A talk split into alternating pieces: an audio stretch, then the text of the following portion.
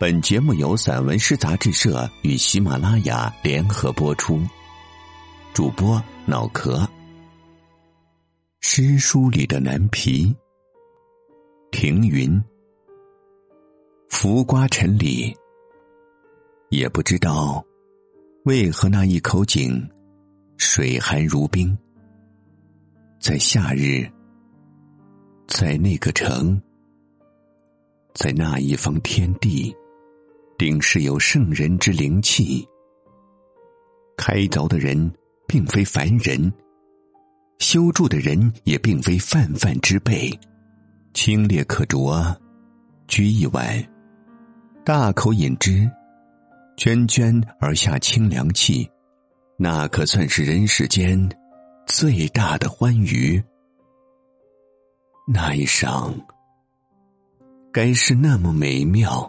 有饮酒贪欢的趣味，可以论古谈今，可以展望来日繁华。所有的温度，所有的酷暑，只需要将沉在井里的干瓜和猪里咬上一口，便胜却人间无数。年少多好，可以饮酒驱车。可以放浪形骸于山水。若是一直当如是，该多好！子恒还是当初的子恒，没有欲望追求，也不用在意至高无上的皇权荣华，只需对酒当歌，也可烹茶温酒。纵然有些许声色犬马。也可饮可当歌，可是谦谦公子，雅士庶人，琴者可弹奏，棋者可对弈，饮者留其名，大有煮酒论英雄之意味。有瓜一枚，置于寒井；有礼一盏，浮于冰水。足以消去胸中无限数，而今韶华已逝，那时风采已成昨日之往事。琴者已垂暮，弹者鬓微霜，唯有那一口凉透了的干瓜和猪梨，令人难以忘怀。金谷园，千年了，那个叫金谷园的房子早已淹没在时间的洪荒里了。而园子里发生的轶事，如风，如歌，如诗，一直在时时唱和，闲聊。风在唱，他也在唱。诗在写，他也在诗里。那个叫石崇的富豪，建了一座房子，那是在西晋。园子真好，有珠玉琳琅，有美姬歌妓，还有绿珠的音容笑貌。他是富豪，他是纨绔。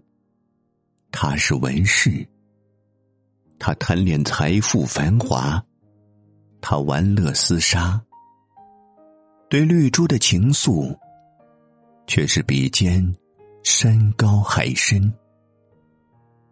总之，他是个复杂的人。应知如此，金谷园也被蒙上了一层薄薄的纱，神秘。唏嘘，叹惋。那时，岁月总归是浮云过眼。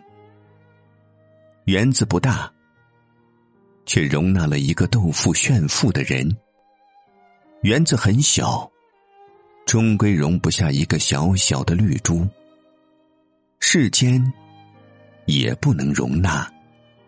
终归是园子扛下了所有。若是他能言，他定将满屋污垢、繁华、斯文一一述说。饮酒奏乐时的优雅，劝酒杀鸡时的荒唐，攀比斗富时的肆意挥霍，绿珠坠楼时的忠贞不二。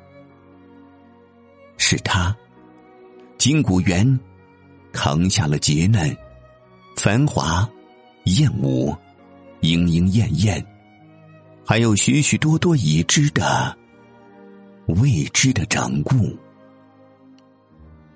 等申书，那个少年后来长大了，也考取了功名。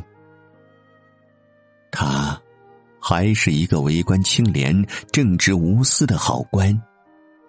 阿根廷有个作家说过这样的话：如果这个世上真有天堂，天堂应该是图书馆的模样。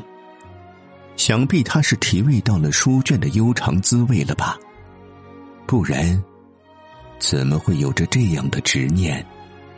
而在宋朝，就有这样一个少年，贾黄忠年仅五岁，就已开始吃书卷的苦，尝读书的滋味了。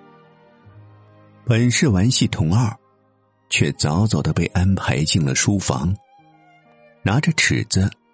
量好比其身高的书卷厚度，自晨曦到夜半，从日升到日落，读完等身书，方才洗浴安寝。也不知道是书卷有了他的气味，还是他身上有了书卷的味道。日复一日，年复一年，人渐渐生长，书卷堆积的也越来越高。而少年已是满腹经纶，学贯古今。